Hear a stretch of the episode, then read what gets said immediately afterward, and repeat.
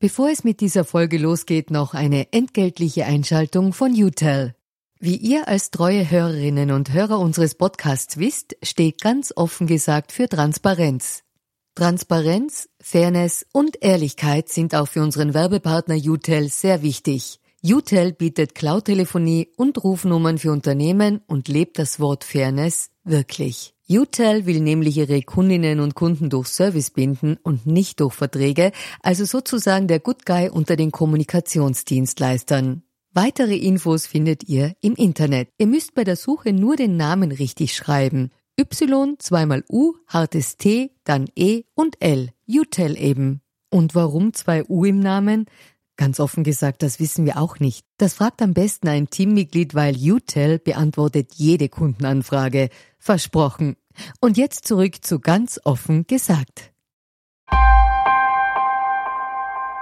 Wenn die FPÖ sagt Genderwahn, ist das so ein ganz undifferenziertes, nebulöses Wort, das für all das steht, was irgendwie feministisch ist oder was irgendwie äh, Gleichbehandlung will, von Sprache bis hin zu geschlechtergerechterer Arbeitsverteilung oder so. Ja, ich glaube, da fällt ganz viel rein. Und es ist halt so ein ähm, Kampfbegriff eigentlich, der inhaltlich schwer auseinanderzudröseln ist, weil da, glaube ich, so viel rein reinfällt.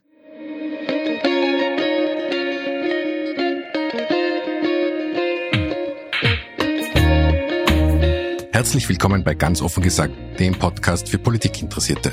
Mein Name ist Stefan Lasnik und mein heutiger Gast ist die Autorin und Podcasterin Beatrice Frasel. Mit ihr spreche ich über den angeblichen Genderwahn. Warum brauchen wir eine geschlechtergerechte Sprache? Wieso triggert dieses Thema so viele Emotionen? Wo verlaufen eigentlich die parteipolitischen Linien im Thema Gendern?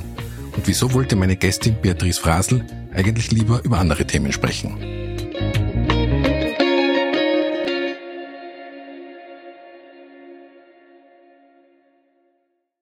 Liebe Bea, herzlichen Dank, dass du die Zeit für dieses Gespräch nimmst.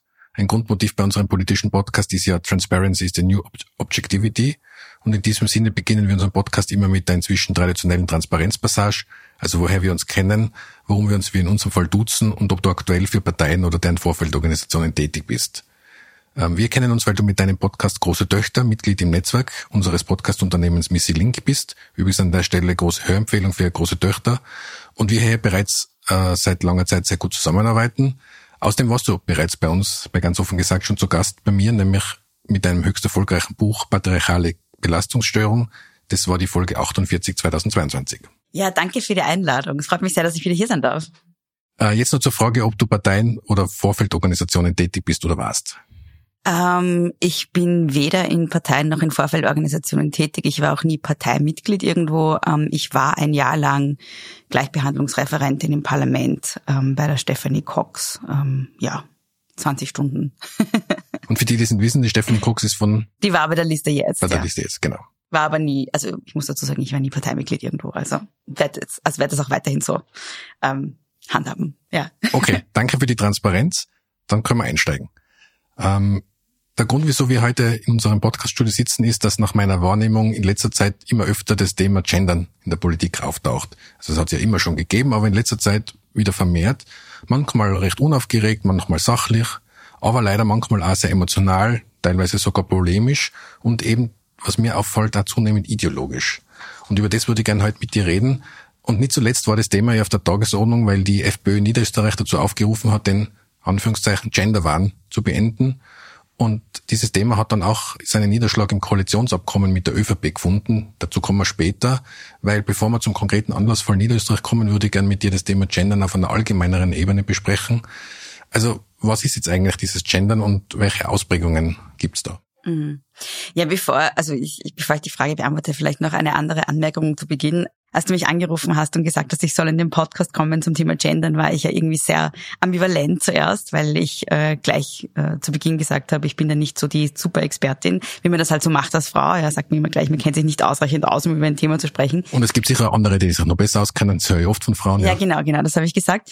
Und ähm, aber es hat auch noch zwei andere Gründe. Der eine Grund ist, dass äh, das Thema, ich nenne es jetzt auch Gendern, ja, ähm, auch in feministischen Kontexten irgendwie sehr äh, kontrovers diskutiert wird. Ähm, das ist das eine. Und das, aber der zweite Grund ist dann auch noch, dass ähm, ich ähm, als Feministin halt auch lieber über andere Themen sprechen würde. Also so, ähm, es nervt halt einfach schon total. Ja, ähm, wir haben so große Baustellen ähm, in der Frauenpolitik in diesem Land. Äh, wir sind so in so einem riesen Backlash drin. Es geht halt einfach, es gibt so viele wichtige Dinge, über die wir sprechen könnten.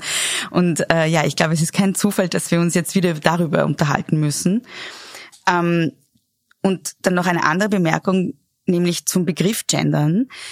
Ähm, ich finde halt tatsächlich, dass ähm, das ein bisschen ein falscher Begriff ist und ich würde gern erklären, warum. Also die deutsche Sprache, wie mit dem generischen Maskulinum, wie sie ganz lange verwendet wurde, ist ja bereits gegendert. Sie ist halt männlich gegendert. Und ähm, das, was wir umgangssprachlich als Gendern bezeichnen, ist eigentlich ein Versuch, sie geschlechtergerechter zu machen. Also es ist eher geschlechtergerechtere Sprache und nicht Gendern, weil gegendert ist sie schon. Es ist eher ein Entgendern oder ein, ja, ein, ein, ein gleichmäßig Gendern eigentlich. Ja, genau, oder? ja, genau, ja, ja.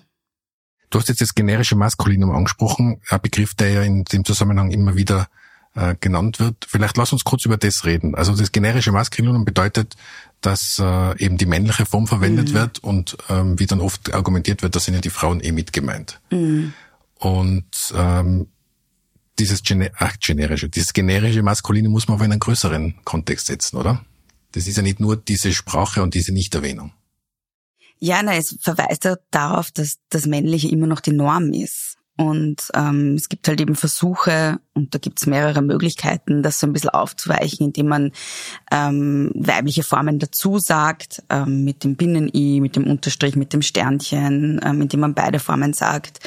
Ähm, ja, man kann auch, also ich habe zum Beispiel in einem Buch das generische Femininum verwendet, ähm, über, die, über weite Strecken hinweg, ähm, weil ganz oft eben die männliche Form ja im weiblichen schon drinnen ist. Also wenn ich sage Politikerinnen, dann ist der Politiker drin, aber wenn ich sage Politiker, ist Politikerin nicht drin. So.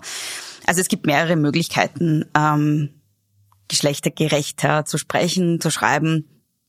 Und ähm, ja, also es hat schon Gründe, warum Feministinnen ganz lange oder feministische Linguistinnen, also allen voran Luisa Pusch zum Beispiel war da die große Pionierin, ähm, versucht haben, die Sprache weniger auf das Männliche zu zentrieren. Ähm, wir wissen auch, also es gibt ja auch äh, Studien dazu, es gibt soziolinguistische Studien, wo wir einfach sehen, wenn man Menschen äh, nur die männliche Form eines Begriffes sagt oder, oder zu lesen gibt, dann stellen sie sich auch eher Männer vor. Also da gibt es zum Beispiel auch äh, Studien mit SchülerInnen, ja, wo man ähm, wo, wo dann tatsächlich auch nur äh, sozusagen die, die, die Idee dazu eine männliche ist. Ja, also wenn man zum Beispiel sagt, ähm, die Ärzte, dann, dann werden sich Männer vorgestellt. Wenn man sagt Ärztinnen und Ärzte, dann werden sich Frauen und Männer vorgestellt. Und das ist halt schon von klein auf, glaube ich, ganz wichtig, ähm, dass Kinder auch sprachlich abgebildet auch bestimmte Vorbilder zum Beispiel vorgesetzt kriegen und nicht immer nur die männliche Form. Ich habe dazu äh, einen sehr interessanten Artikel gelesen, den werde ich dann in den Shownotes verlinken, in dem eben auch viele Studien zitiert werden, falls die jemand nachlesen will, weil er es uns nicht glaubt. Ähm, ich, du hast jetzt an den für mich zentralen Punkt angesprochen. Gendern bewirkt, dass Bilder im Kopf erzeugt werden. Mhm. Eben, wenn man nur männlich, äh, nur männliche Bilder erzeugt, dann verfestigt man gewisse gewisse äh, gesellschaftlichen Strukturen, die wir eben nicht wollen. Ähm, du hast das Beispiel genannt mit, mit Berufen. Da finde ich es ja super spannend, dass es ja früher tatsächlich oft nicht notwendig war, mhm. die weibliche Form zu verwenden, weil es hat eben nur Ärzte gegeben, es hat nur Richter gegeben, ähm, es hat andere Berufe gegeben, wo nur Männer gearbeitet haben. Das hat sich ja Gott sei Dank verändert und deswegen ist es auch Zeit, dass man diese, diese äh, Berufsbezeichnungen neutral formuliert. Und ich, ich werde ein Video in den Shownotes verlinken, wo man Kinder gefragt hat mhm. äh, nach ihren Bildern. Und da war ganz klar, da ist sofort, du hast es ja erwähnt, sofort anderes Bild entstanden, wenn die weibliche Form auch genannt mhm. worden ist. Und ich glaube, um das geht's. Es geht um die Bilder, die erzeugt werden und warum man gewisse Bilder erzeugen will oder eben nicht. Genau, genau. Ähm, wir wollen jetzt, glaube ich, gar nicht im Detail auf die, auf die verschiedenen Möglichkeiten äh, eingehen, auf diese geschlechtergerechtere Sprache, wie, mhm. du, wie du sagst. Ich glaube, dass das tatsächlich auch der bessere Begriff ist. Nur ganz kurz, ähm, man kann entweder die, also ich habe da eben auch in dem Artikel gesagt, gelesen, also entweder feminisieren, also sprich beide Geschlechter erwähnen, Lehrerinnen und Lehrer, Schülerinnen und Schüler. Das ist gerade in Audioformaten wie Podcast ja extrem einfach. Mhm. Wir haben kein Platzproblem, wir haben kein Zeitproblem. Mhm. Alles gut. Ähm, Neutralisierung wird manchmal auch versucht, speziell jetzt im habe ich festgestellt, bei Unternehmen, dass man sagt, äh, die Belegschaft oder solche Dinge, finde ich teilweise ein bisschen mühsam, weil es sehr konstruiert wirkt, aber ist jetzt nur meine persönliche Meinung. Was man da dazu sagen muss, und das wird vielen Leuten auch nicht gefallen, ist, äh, wenn man sich diese Studien anschaut, es gibt gerade die mit Kindern, dann ähm, und, und wenn man sich die Frage stellt, was macht Frauen am sichtbarsten, dann ist es tatsächlich das Ansprechen von beiden Formen. Äh, wenn man die, also die neutrale Form verwendet, dann werden tatsächlich wieder hauptsächlich Männer vorgestellt. Also, äh, also stellen sich Menschen hauptsächlich wieder Männer vor. Das ist auch ein Problem mit diesen neutralen Formen tatsächlich aus feministischer Perspektive.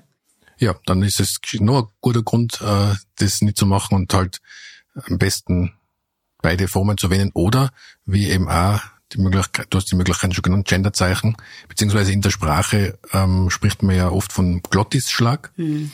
Das ist auch interessant, weil da habe ich nochmal nachgelesen und das ist ja etwas, was jetzt, wo jetzt viele tun, als wäre das total außergewöhnlich und könnte man das überhaupt nicht aussprechen und so. Dabei kommt es in der deutschen Sprache schon vor und da ist ein Beispiel angeführt wie Spiegelei zum Beispiel, mhm. weil Spiegelei ist ganz mhm. was anderes wie Spiegelei. Mhm. Also wir können es ja, wenn wir wollen. Natürlich. Aber wollen muss man halt. Ja, und also das sozusagen dieser Glottisschlag, also das habe ich vorher, glaube ich, auch schon gesagt, PolitikerInnen, habe ich, glaube ich, gesagt, ja.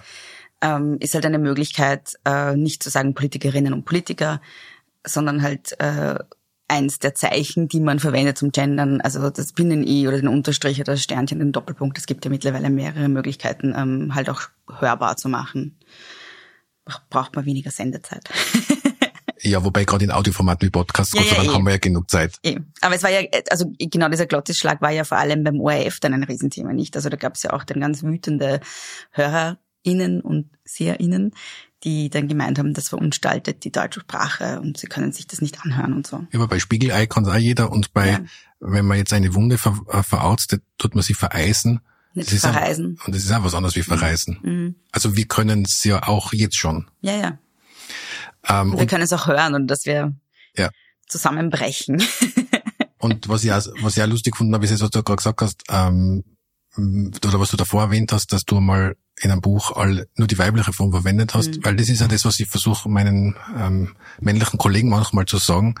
Äh, wenn jetzt, wenn wir jetzt nur mal die weibliche Form verwenden und sagen, die Männer sind eh mit gemeint, wie geht's euch damit? Mhm. Dann haben viele ein Problem dann damit. Mhm. mhm. Genau. Ja, und wie groß das Problem ist, also um jetzt nochmal auf die Politik zurückzukommen, sehen wir ja gerade auch in Niederösterreich, wo Udo Landbauer nicht mal Landeshauptfrau Stellvertreter heißen will, obwohl die Frau dann nicht mal ihn bezeichnet, sondern die Landeshauptfrau, aber nicht mal das ist scheinbar erträglich für ihn. Äh, bevor wir jetzt zu Niederösterreich ja. kommen, aber ja, äh, das, über das sollten wir noch reden. Ähm, vielleicht noch, ähm, ich habe versucht herauszufinden, was könnten, weil das, das Gender triggert ja offenbar in verschiedene Richtungen, ähm, ist, ist gerade in der Politik eben auch. Und es gibt natürlich schon Gründe, die die, die, wo man sagen kann, das könnten Gründe sein, warum Gendern irritiert. Also irritieren ist ja schon der erste Grund. Unbekannte mhm. Wörter oder unbekannte Betonungen sind für uns anstrengend, mhm. weil sie unser Gehirn erst verarbeiten muss, lernen muss. Jetzt nichts, das ist jetzt kein Grund, der dagegen spricht, aber ist, ist eine Begründung dafür, dass, äh, dass Menschen ver, verärgert, verwirrt sind. Nämlich, das erkennt man auch daran, wenn man jetzt nur an die, an die Rechtschreibreform zum Beispiel zurückdenkt, das hat ja auch für wahnsinnig viel, im wahrsten Sinne des Wortes, Irritationen gesorgt.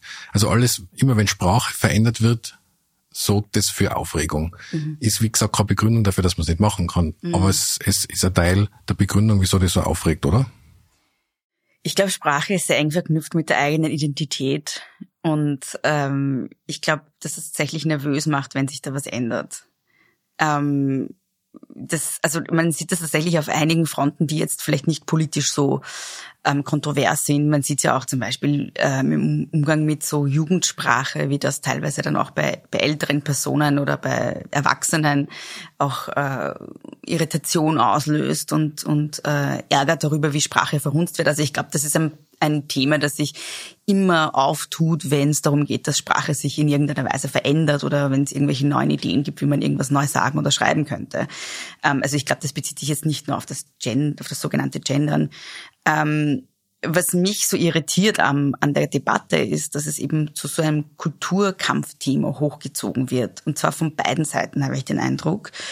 Ähm, weil ich glaube, dass es tatsächlich auch so ein bisschen eine Ablenkung ist ähm, weil, äh, wie gesagt, also ich, ich finde jetzt, ich finde es wesentlich wichtiger, ähm, wie viel Frauen bezahlt kriegen und ob sie Kinderbetreuungsplätze zur Verfügung haben und wie Arbeit zu Hause aufgeteilt ist. Und ähm, äh, ich finde es wichtiger, die Zahl der Femizide zu verringern und die Gewalt gegen Frauen, als mir als ständig als Feministin darüber zu diskutieren, diskutieren zu müssen, ob man jetzt mit Binnen oder mit Sternchen gendern soll oder oder so. Oder also, überhaupt. Oder überhaupt, genau. Also so ähm, es lenkt halt von ganz wichtigen frauenpolitischen Baustellen ab, die wir haben. Das ist das Problem, das ich habe damit. Ähm, was mir in der Recherche aufgefallen ist, ist ja, dass das Thema nicht unbedingt neu ist, weil es gibt sogar Texte aus dem Mittelalter, wo beide, also wo, mhm. wo, wo ähm, Feminisierung stattgefunden hat, also sprich beide Geschlechter erwähnt werden mhm. und die Autorinnen, also nein, in dem Fall die Autoren dafür auch stark kritisiert worden sein, also schon im Mittelalter. Ah ja, spannend. Also die, Diskus nicht, ja. die mhm. Diskussion, äh, ob dass man zum Beispiel männl, äh, weibliche Formen von von Oberstin oder Doktorin nutzen, mhm. ob man das nutzen darf oder soll, das hat schon im Mittelalter gegeben. Was mir sagt, dass die, dass, dass eben ein Teil der Diskussion schon länger geführt wird und wahrscheinlich auch da oder dort ähm, eben mit diesen sprachlichen Entwicklungen was zu tun hat. Wie du sagst, andere sprachliche Entwicklungen gibt's ja auch, die irritieren. Mhm. Aber ähm, jetzt, was derzeit passiert, ist, dass es ja eben in, an, in andere Themen auch eingebettet ist. Ein paar davon hast genau, du jetzt eh genannt. Genau. Und was ich halt auch noch ganz besonders spannend finde, ist, ähm, dass wenn, wenn jetzt von feministischer Seite die ähm, Forderung oder ja, Forderung will ich es gar nicht nennen, aber so der Vorschlag äh, vorgebracht wird, ähm, geschlechtergerecht zu sprechen oder zu schreiben, dann kommt von, von antifeministischer Seite, ich will es jetzt gar nicht links und rechts nennen, äh, sondern von antifeministischer Seite ganz oft äh, das Gegenargument, ja, habt ihr nichts Besseres zum Tun. Habt ihr andere Probleme? Habt ihr keine anderen Probleme? So. Und ähm, ich finde es schon sehr bemerkenswert, ähm, dass das sozusagen als Kulturkampfthema jetzt aber von antifeministischer Seite ins, also so ähm, eingebracht wird, obwohl wir ganz viele andere Probleme haben und obwohl gerade Feministinnen sagen, wir haben ganz viele andere Probleme und wir würden uns gern lieber mit diesen Problemen beschäftigen, ähm, als, anstatt jetzt die hundertste Debatte über das Gendern zu führen. So, also deshalb, also ja, es ist ein bisschen, es ist ein bisschen ironisch die ganze Situation. Ja.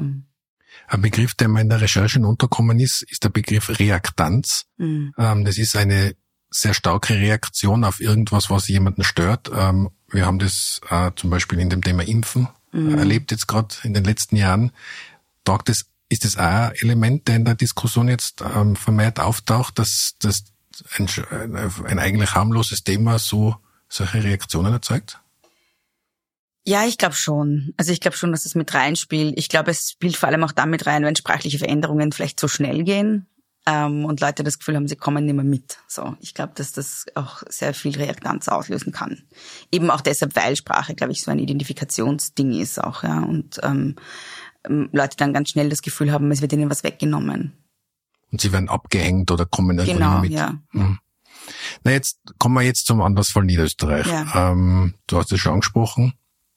Es ist ja so, dass im Koalitionsabkommen ironischerweise unter der Überschrift Integration Respekt vor unserer Kultur und unseren Gesetzen, also so heißt das Kapitel im Koalitionsabkommen, steht eben ähm, diese Geschichte zum Gendern. Ich lese jetzt da kurz vor aus dem Koalitionsabkommen. Zudem braucht es klare Regeln, was die Verwendung der deutschen Sprache betrifft, um einen Beitrag gegen einen ideologisierten und unsachgemäßen Gebrauch zu leisten. Dieses Arbeitsübereinkommen, das sich angesichts wiederkehrender Diskussionen über geschlechtergerechte Sprache übrigens bewusst am Rat für deutsche Rechtschreibung orientiert, lalala, ist das erste Ergebnis gemeinsamer Arbeit im Geiste von Vernunft und Verantwortung. Mhm. Ja. Ich finde das Programm, also nur eine Bemerkung zum Programm an und für sich, ich finde das sehr interessant. Das ist ja nach von A, also es ist ja alphabetisch sortiert. Und ich habe dann geschaut bei F, ob da irgendwas zu Frauen steht und das war nichts zu Frauen. Es ist, glaube ich, Familien und Kinder ist bei F. Und es ist spannend, dass ähm, ja erstens mal ein paar so Dinge, die man als frauenpolitische ähm, äh, als frauenpolitisch einsortieren könnte, dann unter Familien und Kinder steht, aber dann eben auch unter Integration, was ich auch total spannend finde, ähm, weil das schon mal auch ideologisch auf, es, auf etwas verweist. Ja, also es, es, es verweist halt auch so ganz stark darauf, dass offenbar diese Idee besteht, dass ähm, äh, die äh, Ungleichbehandlung von Männern und Frauen etwas ist, was importiert wird. Und das ist ja auch etwas, was die ÖVP ganz oft sagt auch. Also das wurde ja auch schon expliziert von, von ÖVP-PolitikerInnen, dass wir sozusagen ja keine, keine kein Problem mit dem Patriarchat haben, sondern dass das etwas ist, was sozusagen vom Ausland eh kommt, so zu uns kommt. Ähm, und ich glaube, das spiegelt sich da auch wieder einfach nur in der Tatsache, dass es beim Thema Integration plötzlich ist, weil, was ja überhaupt keinen Sinn macht eigentlich. Die FPÖ geht ja noch weiter und spricht ja davon, dass eben diese Regelung dazu dienen soll, ich zitiere jetzt, den Wahnsinn des Genderns zu beenden. Mhm. Ähm, da wird ja nicht unterschieden zwischen, okay, es gibt Formen, die, die vielleicht für Menschen leichter zu verdauen sind als, als andere, sondern es geht einfach prinzipiell darum, Gendern ist Genderwahn. Ja, Gendern ist Genderwahn und ähm, der, ja, also die FPÖ ist ja natürlich da komplett undifferenziert. Also da, da geht es ja grundsätzlich einfach, da wird ja alles zusammengeworfen. Also da geht es um, um darum, auch feministische Forderungen grundsätzlich abzuwerten. Also ich glaube, das subsumiert sich da alles drunter. Ja, auch so. Ähm, also ich, ich erinnere mich gerade an, an, an ein, ein Post auf Facebook von Marlene Swatzek vor ein paar Jahren zum Frauentag, wo sie eben dezidiert sagt, äh, ich bin gegen die Gleichstellung von Mann und Frau, weil wir sind grundverschieden und ich bin keine Feministin und so weiter. Das ist ein langer Post und ähm, ich finde, dass der ideologisch sehr gut zusammenfasst, wo die FPÖ steht in ihrem Frauenbild und in ihrem Männerbild. Ja, das darf man auch nicht vergessen. Also überhaupt in, ihrem, in ihrer Vorstellung von Geschlechterrollen. Ähm, und äh, ja, das, das glaube ich, ist da alles, also wenn die FPÖ sagt Genderwahn, ist das so ein ganz undifferenziertes, nebulöses Wort, das für all das steht, was irgendwie feministisch ist oder was irgendwie Gleichbehandlung will, von Sprache bis hin zu geschlechtergerechterer Arbeitsverteilung oder so. Ja, ich glaube, da fällt ganz viel rein. Und es ist halt so ein, ein, ein, ein, ein ähm, Kampfbegriff eigentlich, der inhaltlich schwer auseinanderzudröseln ist, weil da, glaube ich, so viel rein reinfällt. Insofern, ähm, ich widerspricht da ja ungern, insofern finde ich das äh, Gender-Thema schon wichtig, dass wir drüber reden, weil es ist ja, es ist ein Symptom, mhm. das sehr offenbar ist, aber ähm, wo viele andere Dinge dazugehören oder mhm. äh, zu sehen sind, über die man natürlich auch reden sollte. Aber ich finde, das ist so ein offensichtliches Ding und da traut man sich auch offenbar drüber, mehr drüber reden, weil ähm, es ist ja so, dass es ist ja nicht nur so, dass die FPÖ sich auf das Thema dann draufgesetzt hat. Äh, die Landeshauptfrau Mikkel Leitner hat ja dann nachgelegt in einem einem Gastkommentar für den Standard. Ja. Den verlinke ich dann in den Shownotes. Und was mir da, was mir in dem äh, Kommentar aufgefallen ist, ist, dass da so Wörter vorkommen wie normale Menschen mhm. oder Ersatz, die Radikalen beherrschen den öffentlichen Diskurs. Oder auch der Hausverstand wird wieder beschwört. Also nicht so wie in der Werbung, aber der Hausverstand wird wieder beschwört. Wo, worauf deutet denn das hin? Das hat mir, also ist mir nur, ist mir extrem aufgefallen. Ja, ich fand das auch sehr bemerkenswert, dass normale Menschen wiederholt verwendet wurde, nicht nur von Johanna Mikl-Leitner, sondern auch in, in, Interviews von anderen ÖVP-Politikern danach. Also ich habe da ein paar Podcasts gehört, wo das auch gefallen ist. Also das scheint irgendwie so ein, eine Begrifflichkeit zu sein, auf die man sich jetzt geeinigt hat in der Außenkommunikation, was ja sehr spannend ist, weil das bedeutet ja, dass all andere Personen, die ja irgendwie so feministische, frauenpolitische Fragen oder auch sprachliche also diese sprachlichen Themen anders sehen, abnormal sind oder, oder ist das die Implikation, ja, so.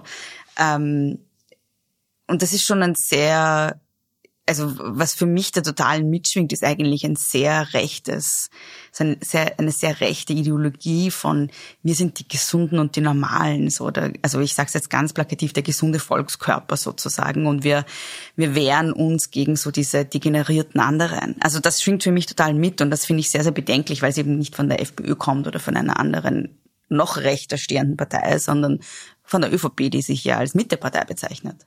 Ich wollte jetzt gerade sagen, man rückt ja, man versucht ja damit das Thema an den Rand zu rücken und mhm. zu sagen, also in der Mitte der Gesellschaft haben wir ja ganz andere Probleme, mhm. aber an den Rändern wird über solche Sachen diskutiert. Mhm. Also wie wenn Gleichberechtigung sich an den Rändern abspielen wird.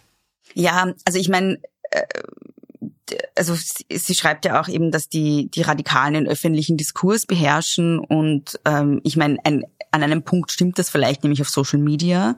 Das ist ja auch was, was mir große Sorgen macht, dass da Themen halt einfach so polarisiert diskutiert werden und sehr schwer ist, Dinge, also Themen zu versachlichen und und ähm, ruhig zu diskutieren. Ähm, das ist natürlich, da hat sie vielleicht einen Punkt sogar, ja. ähm, beziehungsweise sind das ja auch ähm, Plattformen, wo sich Menschen tatsächlich radikalisieren auf eine Art und Weise, die es ihnen dann vielleicht unmöglich macht, mit Menschen, die andere politische Positionen haben, in Austausch zu treten.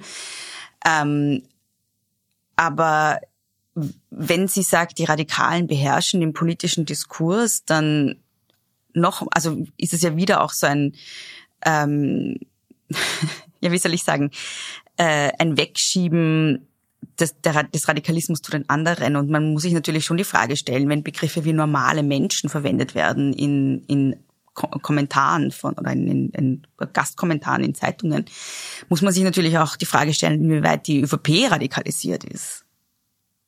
Weil das, wie gesagt, offenbart ja auch ähm, eine bestimmte ideologische Richtung, die da eingeschlagen wird. Und ich würde jetzt sagen, dass das nicht gerade unradikal ist, solche Formulierungen zu verwenden. Ja, weil du, wie du richtig sagst, die Implikation von normal ist, dass die anderen nicht normal sind. Und das ist ja durchaus eine starke Ansage dem Zusammenhang. Ja, und es, äh, erstens das, ja, und zweitens ist es ja auch ein bisschen absurd, weil die ÖVP ja jetzt nicht irgendwie eine Zwei-Prozent-Partei ist, die nicht vorkommt im öffentlichen Diskurs. Also wer bestimmt denn tatsächlich den öffentlichen Diskurs in diesem Land? Das ist ein rechtskonservatives Land. Und ähm, also ich, also ich wüsste jetzt nicht, dass irgendwie linksradikal, also Sie meinen wahrscheinlich linke Positionen oder linksradikale Positionen. Das ist ja jetzt nichts, was in der breiten Öffentlichkeit irgendwie äh, großen Raum findet. Ja, das sind ja eher Positionen der ÖVP viel, ähm, wie soll ich sagen, äh, ähm, weiter verbreitet oder viel, viel ähm, finden viel mehr Anklang auch tatsächlich in der in, in der Bevölkerung so. Also eigentlich sind ja diese Positionen, die den öffentlichen Diskurs viel mehr bestimmen als, als linkere Positionen, weswegen mich das auch sehr verwundert. Also ich gehe nicht davon aus, dass sie mit den Radikalen die ÖVP Niederösterreich meint. Hm, ich glaube nicht, dass sie das meint, nein. Ähm. Ja, aber, aber man könnte natürlich sagen, ja, was das sind ja die, die, also das sind ja die Positionen, die den öffentlichen Diskurs bestimmen. Also müsste sie eigentlich sich selber meinen. Was ist denn deine, was ist denn deine ähm, Einschätzung, warum sich diese Diskussion ähm, auch sehr stark eben an, in den politischen Lagern ablesen lässt. Also sind rechte Parteien zu, werden ja, sind ja, denen wird ja das Attribut konservativ zugerechnet. Konservativ heißt bewahren, man will den Status quo mhm. beibehalten. Sind die deswegen in solchen Argumentationen verfangen, weil sie den, den Status von früher, also sprich patriarchale Strukturen aufrechterhalten wollen? Und ist es bei den anderen Parteien anders oder hat es andere Gründe? Ja, ich sehe da ganz stark äh, so eine, also vor allem bei der FPÖ, aber offenbar jetzt auch immer mehr bei der ÖVP. Also die, die FPÖ ist ja bekannt dafür eigentlich, dass das Frauenbild eines ist, was äh, sich, was um das Thema Mutterschaft kreist. Also wir haben da diese Vorstellung von der fürsorglichen Mutter, die irgendwie glücklich daheim irgendwie putzt und kocht und wartet, bis der Ehemann, also nicht wartet, aber arbeitet, bis der Ehemann heimkommt und irgendwie eine, eine große Zahl an Kinder in die Welt setzt und die dann auch irgendwie zu Hause betreut und so. Ähm, das ist ja so dieses rechte, fast schon, ja, rechtsextreme ähm, Frauenbild, das, das die FPÖ ähm, vor sich herträgt. Ähm, und die ÖVP ist da offenbar nicht so weit weg. Ähm, was auch nicht immer so war. Also es gab in der ÖVP ja auch äh, ja, wie soll ich sagen, äh, äh, ähm, engagierte Frauenpolitikerinnen. Ja, die sind im Moment nicht zu finden, würde ich meinen. Ähm, und ich sehe diese Frauenpolitik bei der ÖVP auch nicht mehr. Stattdessen sehe ich halt diesen Rechtsruck auch in, in diesen Geschlechterfragen und diese, diese fast schon Anbiederung an die FPÖ, ähm, und äh, ich denke halt, dass das aber der ÖVP nicht nutzen wird. Ähm, also, weil es gibt ja nochmal einen, einen, würde ich sagen, so ein bisschen einen Unterschied zwischen einem konservativen Frauenbild und einem wirklich rechten Frauenbild. Und ähm, ja, man sagt ja so schön, also man wählt dann den Fried und nicht den Friedel. Und ich glaube, dass diese Diskursverschiebung, an der die ÖVP sich auch beteiligt im Moment, eher der FPÖ nutzen wird und nicht der ÖVP. Ähm, wenn wir jetzt, wenn wir jetzt die gesamtpolitische Lage uns anschauen, ähm, und diese, diese Tendenzen jetzt nicht über die, über das Gendern hinausgehen, uns anschauen, Salzburg, Oberösterreich, ähm, Niederösterreich, siehst du da einen Backlash? Ähm, ich sehe einen, ich sehe einen Backlash, aber ich sehe den eben international tatsächlich. Also ich, äh, das ist ja das große Problem dabei, dass das ja eine, ein internationales Phänomen ist, gerade dass sich eben nicht nur auf Bundesländer und leider auch nicht nur auf Österreich bezieht, sondern das ähm, international stattfindet. Also wenn wir uns anschauen, was in den USA teilweise passiert, ähm, was mit Roe vs. Wade passiert ist zum Beispiel, was in Polen passiert, was in Ungarn passiert, was in Italien passiert. Ähm, und es ist davon auszugehen, dass eben auch in Österreich jetzt nicht nur in diesen, also nicht nur in einem regionalen Dunstkreis wie Niederösterreich oder Salzburg, wo, wo es jetzt diesen Backlash gibt durch die schwarz-blaue oder türkis-blaue Regierung, sondern es ist ja davon auszugehen, dass 2024 äh, wenn regulär die nächsten Wahlen stattfinden sollen, ähm, ja sozusagen die, dass es da auch einen Rechtsruck geben wird. Also und das ist meistens mit einem Backlash in Sachen Frauenpolitik verbunden. Das sehen wir ja jetzt eben auch in Niederösterreich und Salzburg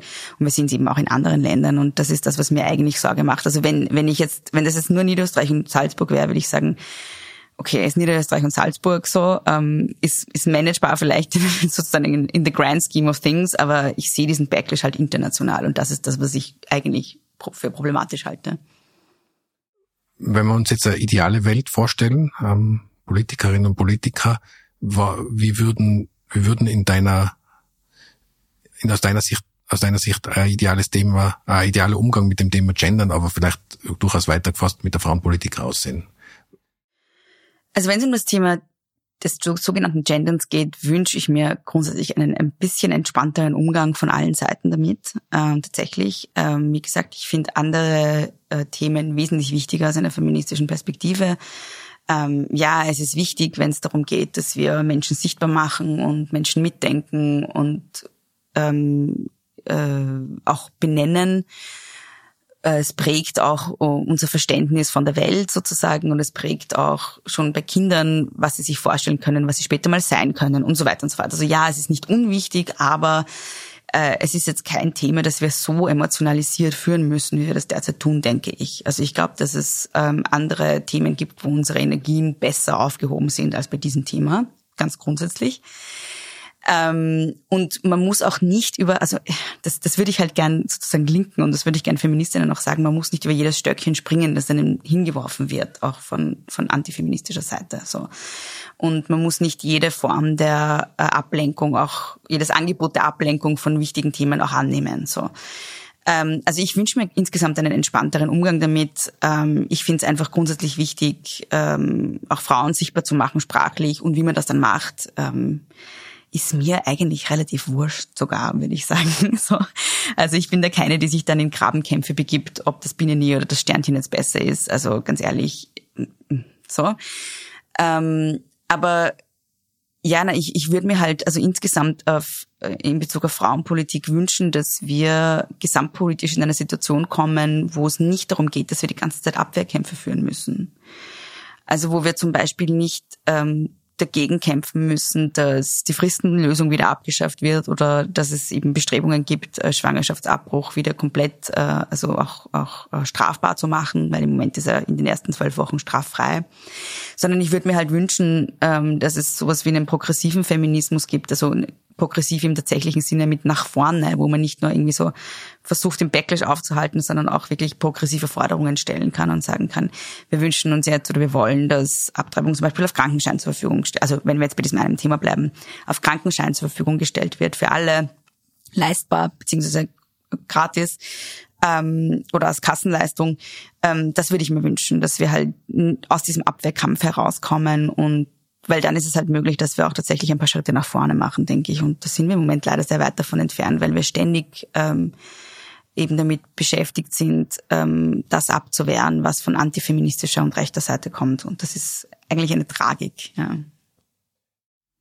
Ich möchte noch zum, zum gegen Ende dieser Episode zumindest in meinem Eindruck noch mit was Positivem enden, nämlich dass ich den Eindruck habe, aber der ist sehr subjektiv und natürlich nicht repräsentativ, dass bei jungen Menschen diese entspanntere Haltung zum, zum Beispiel zum Thema Gender, aber insgesamt zum Thema Gleichberechtigung meiner Wahrnehmung nach schon besser wird.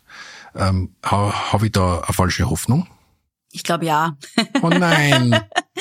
also ich kenne da halt, ich kenne auch da andere Umfragen, die sagen, dass ähm, Gen Z und alles, was danach kommt, dann sozusagen eher noch äh, ein konservativeres Geschlechterbild hat und ähm, wieder sich konservativere auch Beziehungskonstellationen wünscht und so weiter. Also ähm, und dass die ganzen Krisen, mit denen wir jetzt konfrontiert sind, eher den Wunsch ähm, generiert in Menschen, auch in jungen Menschen, nach, nach Halt durch traditionelle Geschlechterrollen. Also ich glaube, auch da gibt es verschiedene Tendenzen und verschiedene Entwicklungen, die parallel passieren. Also ich sehe das auch schon, was du siehst, dass es äh, sicherlich bei, in der Gen Z, bei den jüngeren Menschen ähm, Tendenzen gibt, ähm, das Thema offener zu sehen und äh, dass zum Beispiel geschlechtergerechte Sprache jetzt nicht mehr so das Riesenthema ist wie bei Leuten über 50 oder so oder ja. Ähm, aber gleichzeitig gibt's halt auch eine Gegenbewegung, glaube ich. Also ich glaube, man kann das nicht so pauschal sagen. Und ähm, wir wissen ja insgesamt, dass Krisen, und da, das hat ja schon begonnen mit der Covid-Krise, aber es gibt ja jetzt eine Reihe von Krisen, mit denen wir konfrontiert sind, selten dazu führen, dass ähm, die Welt für Frauen besser wird. Ganz im Gegenteil. Also ich bin leider sehr pessimistisch. Ich weiß nicht, ob das, das ist wahrscheinlich kein gutes Schlusswort. Ich kann es gerne rausschneiden. Aber Na, naja, ich, muss dir ja leider recht geben, gerade äh, grad, äh, also die letzten Krisen, und da ist ja Covid ein gutes Beispiel dafür, haben ja leider äh, eher gezeigt, dass, wie du sagst, ähm, dass im Krisenfall die, die, die gesellschaftliche Benachteiligung von mhm. Frauen eher wieder verstärkt wird. Mhm. Und es ist nicht absehbar, dass man aus der, also eine Krise wird uns ja leider sehr, sehr lange noch begleiten, wenn nicht für immer, die, die Klimakatastrophe. Ja. Und die wird auch nicht dazu beitragen, dass eine entspannte Gesellschaft da ist, die sagt, okay, jetzt kann ich mich wirklich mal auf was Neues einlassen. Erstens das und zweitens auch die Klimakrise trifft Frauen in einem größeren Ausmaß ähm, international. Das heißt, das sind ja alles auch Krisen, die sehr gegendert sind. Ähm, und ähm, auch die Teuerungskrise hier trifft natürlich die am meisten, die am wenigsten Geld haben. Und wer ist, wer hat am wenigsten Geld? Das sind viel öfter Frauen als Männer. Da haben wir in der letzten Folge drüber gesprochen. Also ich sage immer, die Armen der Welt sind Frauen. So und ähm, das heißt, all, all diese Probleme, mit denen wir zu tun haben, wird das wird das leider wahrscheinlich dann noch weiter verschärfen.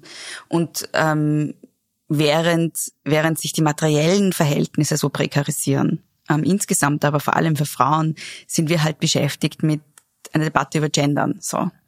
Weißt du, was ich meine? Es ist halt, es ist halt auch wirklich so eine Ablenkung und es ärgert mich auch so ein bisschen, dass wir als Feministinnen halt alle zwei Jahre gibt's halt dann irgendwie im Feuilleton eine Riesendebatte über Gendern. So. Und es ist wirklich schon ermüdend. Das ist jetzt doch ein gutes Schlusswort, weil wir halt eh nicht nur über das Gendern geredet haben, sondern ja. mir ist ja wichtig gewesen, das in einen größeren Kontext zu setzen. Äh, da danke ich dir vor allen Dingen, dass du das gemacht hast. Ja, danke Kontext für die Einladung. Und ähm, ja, mein Fazit ist, wir haben einfach noch ganz, ganz viel zu tun und zu kämpfen gemeinsam. Ja, haben wir. Danke fürs Kommen, Bea. Danke für die Einladung. Das war die heutige Folge von Ganz offen gesagt.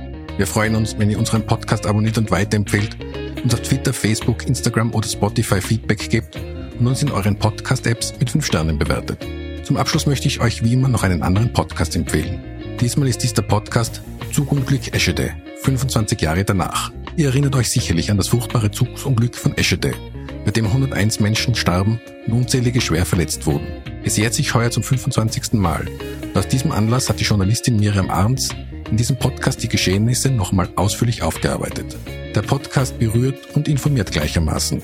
Nicht zuletzt, weil auch die Mutter von Arnst beim Unglück ums Leben gekommen ist. Euch danke fürs Zuhören bei ganz offen gesagt. Bis zum nächsten Mal. Viert euch.